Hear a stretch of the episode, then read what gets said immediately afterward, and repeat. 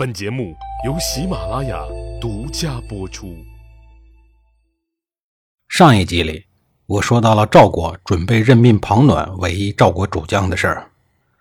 当老头子庞暖为主将的消息传到了燕国以后，燕王喜就问巨星能不能攻打赵国，顺便捞一把大的，报一报当年的仇。巨星凭借几十年以前在赵国的时候与庞暖做朋友时的印象。对庞暖做出了主观的评价，他认为这个时候和自己一样七老八十的庞暖，在赵国政坛上应该是一个失意的人、失落的人。除了精神层面老庞同志不咋样之外，巨星还认为，在人生经验方面，庞暖也是不如自己的；在口才方面，他也不如自己才思敏捷、能说会道。要是论地位，那就更甭提了。我巨星眼下是燕国的朝廷重臣，是和国家一把手对话的人，而他呢，那就甭提了，一个赋闲多年的老头子，地位、格局、眼界等各个方面都不可同日而语啊。那意思就是说，和这样的对手过招都有些跌份儿。结论是不言自明，庞暖很好收拾。燕王喜见巨星分析的头头是道且信心十足，顿时就大喜过望了呀。随即任命在燕国政坛同样失意多年、同样失落多年的老巨星为大将，率领大军伺机进攻赵国。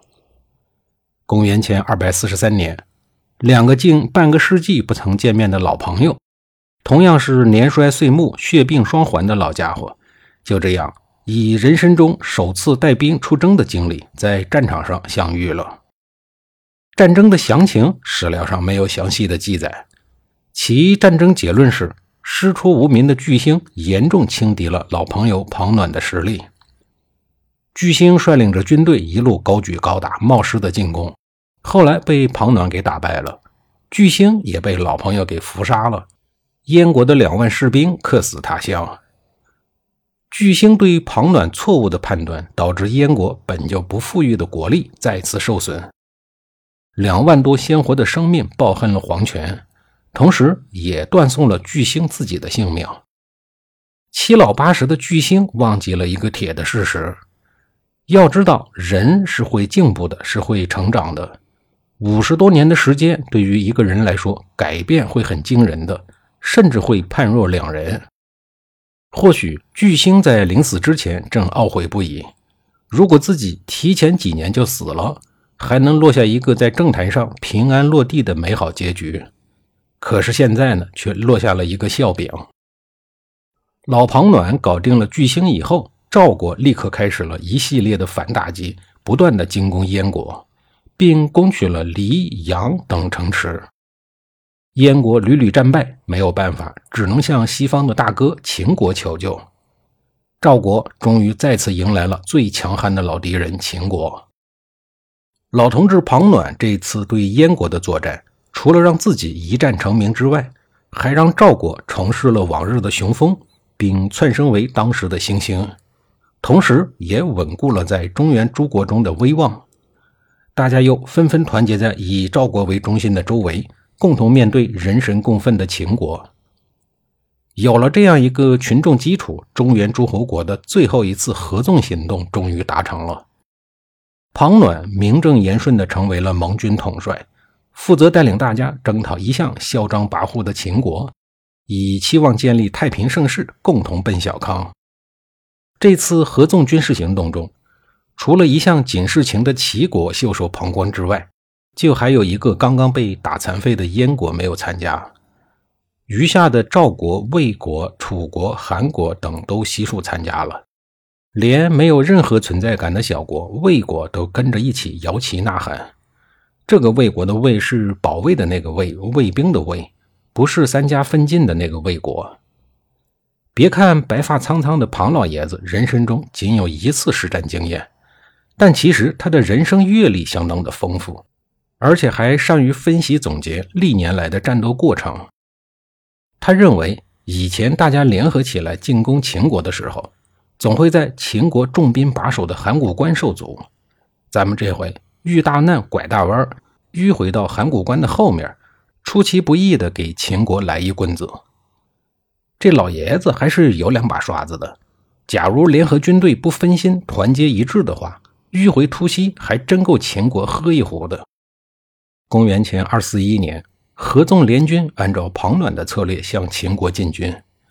由于进军的地方大多数是秦国刚刚占领的地盘，当地的民心很不稳，兵力也很分散，因此合纵的联合军队进展得非常顺利，直接推进到了距离国都咸阳仅八十里左右的最之地，大概的位置在今天陕西临潼的东北。这一下子把向来欺负别人的秦国给吓了一大跳。秦国人向来十分的自信。有函谷关把守，又有河水、渭水等护卫，国都咸阳是不会受到威胁的。所以他们连个城墙都没有修。没想到老庞同志绕道而来，十分粗暴的要直捣黄龙，这哪行啊？秦国丞相吕不韦赶紧率领军队迎敌，决战一触即发。不得不说，秦国打合纵军还真是打出经验来了。都不用多想，一下子就抓住了要害，那就是合纵的各国都是同床异梦、心怀鬼胎的，都是为了各自的利益勉强的走到了一起。就像一麻袋土豆，倒是很沉、很压手，但是只要捅破一个窟窿，毫无凝聚力的土豆们就会立刻滚得满地都是，随便捡捡就能收入囊中。至于是炒土豆丝还是炸薯条，完全看您的喜好。这个问题从第一次合纵的时候就一直存在着，这都过去了一个多世纪了，从来就没有被解决。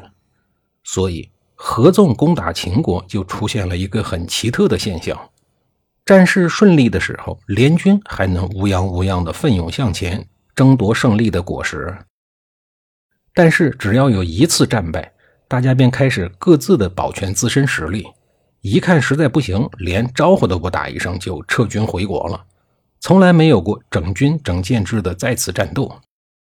这个现象连名满天下的信陵君也是无可奈何，更何况老头子庞暖了。既然打击联军的策略是有固定套路的，那么剩下的事就简单了，挑一个软柿子踩呗。吕不韦认真地分析了一下情况，眼下的联军情况是。南方的楚军远道而来，军士们很疲惫，战斗力肯定是不强的。最重要的是，南蛮楚国是一个大块头大国家，与之对应的国家影响力自然比较大。如果楚军战败了，那么剩下的联军肯定作鸟兽散呢。